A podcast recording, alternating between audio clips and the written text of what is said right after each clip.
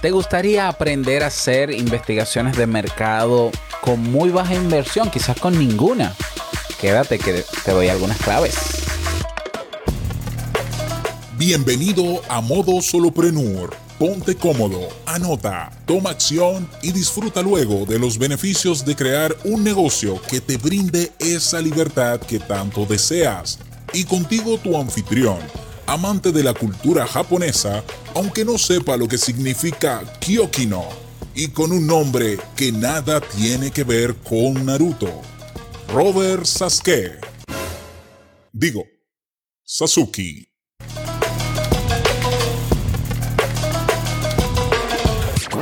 Hola, ¿qué tal a todos? Este es el episodio 54 de Modo Solopreneur. Yo soy Robert Sasuki, capitán de Academia Kaizen, capitán también de Me, la agencia de la agencia y academia de creación y lanzamiento de negocios online y profesor y creador también del curso, del mega curso Crea un podcast nivel pro.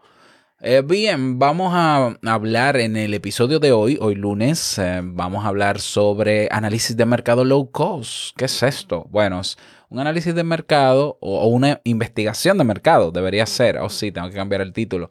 Una, una investigación de mercado es aquella recolección o recopilación de información de datos cuantitativos y cualitativos para eh, estudiar la, posición que tiene el negocio que quieres hacer o la temática de tu negocio en el mercado. ¿Ya? La posición, la situación, la condición, ver qué se puede hacer, qué no, quiénes están haciendo lo que tú quieres hacer con tu negocio, eh, es, entre otros datos. Es, digamos, una manera de recolectar la mayor cantidad de información posible que te lleve a tener una visión amplia y profunda del mercado al que quieres eh, ofrecer tu negocio, ya sea tu producto o servicio, ¿ya? Y es importantísimo hacer investigación de mercado antes de tener tu negocio, durante y después. Siempre es útil hacer estudios de mercado. ¿Por qué? Porque me ayudan a aterrizar lo que yo puedo suponer, me ayuda a aterrizarlo. Porque una cosa es lo que yo supongo que puede ser mi idea de negocio, mi producto, mi servicio. Y otra cosa es cómo lo percibe la gente.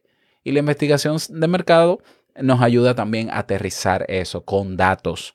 Así que vamos a incorporar esta herramienta o esta estrategia de siempre hacer investigaciones. ¿Por qué?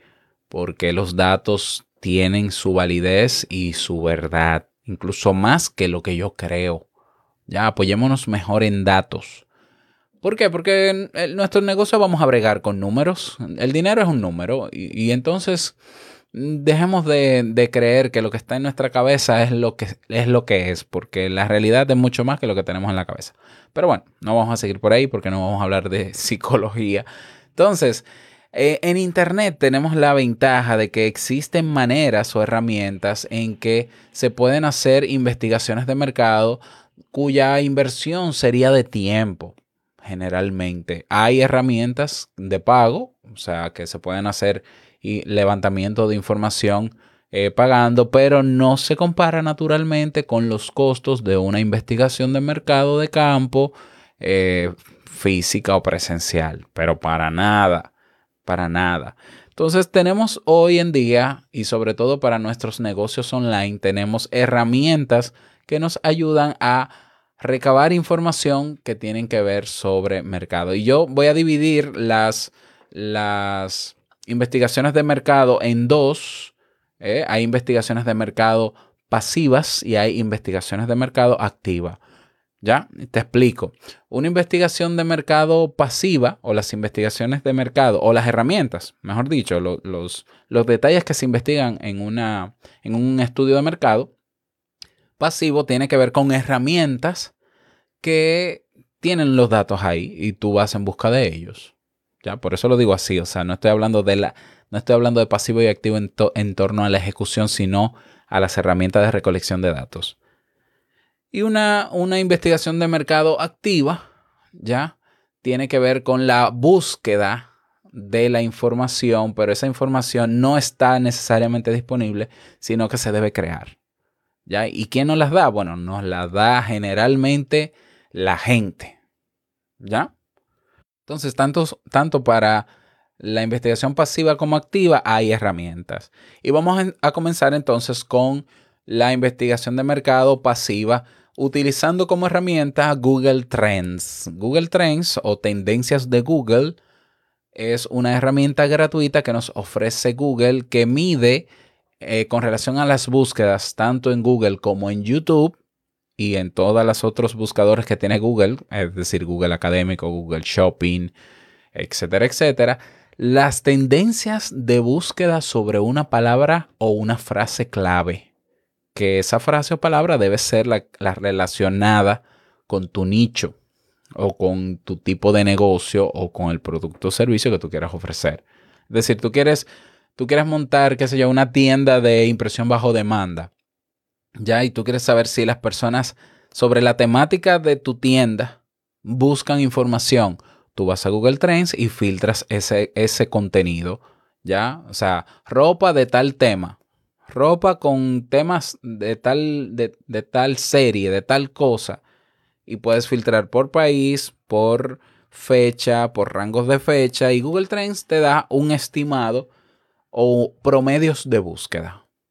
¿Ya? Y tú puedes ir recolectando y decir, mira, sí, en México hay más, hay más búsquedas que en España, pero en República Dominicana no tanto, pero en tal país sí, entonces ya yo puedo ahí determinar si quizás la tienda como es online, quizás posicionarle en mi país, quizás no tenga tantos resultados porque no hay tanta intención de búsqueda, pero en México sí, entonces voy a trabajar para posicionarle en México. Eso es un dato importantísimo que te puede ayudar a cambiar la estrategia de posicionamiento de tu negocio. Entonces tienes Google Trends, tienes otra herramienta que se llama eh, el planificador de palabras claves de Google o el Google Keyword Planner que está dentro, es una herramienta que está dentro de Google, eh, Google Ads. ¿Sí? Google Ads, exactamente. Los anuncios de Google, la plataforma, dentro te ofrece un planificador de palabras clave. ¿Ya? Yo te voy a decir luego dónde tú ver demostraciones que he hecho yo sobre todo esto que te estoy hablando. Otra herramienta que nos puede ayudar a recolectar información que ya está publicada en Internet es eh, revisando, bueno, foros o los famosos reviews o famosos, los famosos, eh, ¿cómo se dice? Eh, comentarios, estos comentarios que se dan estrellas, valoraciones, valoraciones o foros ahí puede haber mucha información relativa a lo que tú quieres ofrecer, porque seguro que lo que ya tú ofreces lo ofrece otro. Entonces tú vas a foros donde se hable sobre lo que tú ofreces o sobre o a foros o a opiniones y comentarios y valoraciones de productos o servicios de competidores, de posibles competidores, para ver cómo lo evalúa la gente. Si, si hay alguna deficiencia, si le gusta, si no le gusta. La gente valora si le gusta, dice, qué es lo que más le gusta. Y si no le gusta, dice qué es lo que no le gusta. Entonces de ahí se puede sacar también muchísima información. Y los foros, aunque no lo creas, están más vivos que nunca.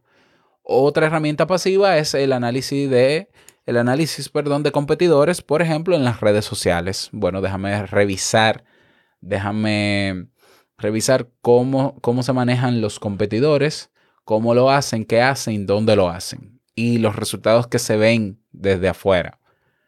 Otra herramienta de eh, investigación de mercado low cost es Facebook Ads. ¿Ya? Este tiene que ver con, datos con los datos demográficos. Facebook, me ayuda, por ejemplo, a saber qué promedio de personas en Facebook, naturalmente, pudieran ver, eh, pudieran estar interesadas, mejor dicho, en la temática de mi negocio o en mi negocio. Y me lo da en, en cantidades, ¿no? Y por país o en el mundo. Y yo puedo segmentar incluso si es solo para mi país el negocio, en ciudades, cuántas personas estarían interesadas. Eso se hace en la ficha cuando vas a crear un anuncio de Facebook Ads que habla de los datos demográficos y que habla de los intereses. ¿Ya? Otra, otra herramienta para recopilar datos de forma, datos que ya están, mejor dicho, eh, son resultados en buscadores, en resultados en Google, ¿Qué tanto se habla de lo que yo quiero ofrecer en Google? Tú haces la búsqueda en Google y ves los resultados de búsqueda.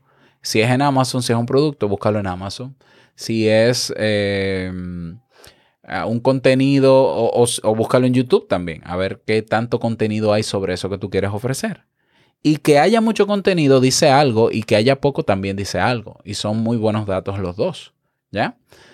¿Qué más? Otra herramienta pasiva es, eh, no, ya vamos a pasar ahora a las herramientas activas, que es para yo recopilar la información que no está necesariamente publicada en ningún sitio, las encuestas. ¿A quién? Bueno, a las personas que tienen características de ser mi público objetivo. Encuestas. Funcionan muchísimo. Otra herramienta activa es la opinión abierta, honesta de la gente o la retroalimentación o el feedback, como llamamos. ¿Sobre qué? Sobre eso que yo quiero ofrecer. Dame tu opinión en general, pero pide la opinión no a tu mamá y a tu hermano y a tu amigo. Pide la opinión a alguien que tú crees que eventualmente pudiera necesitar eso que tú quieres ofrecer, porque sería mucho más aterrizada y te daría mucho más valor ese tipo de contenidos.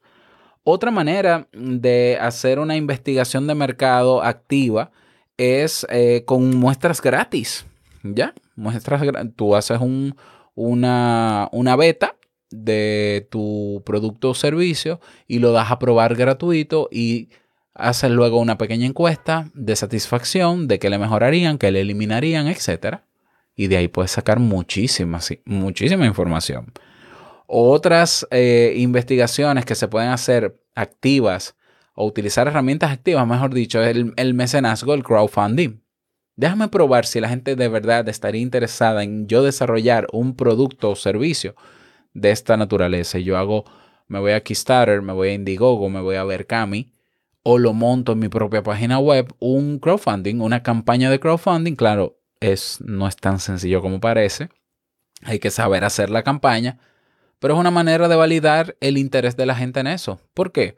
Porque si yo no llego a la meta de recaudación, quiere decir que o, falló la estrategia o la gente ahora mismo no está interesada. Entonces, ¿qué yo puedo hacer? Pivotar.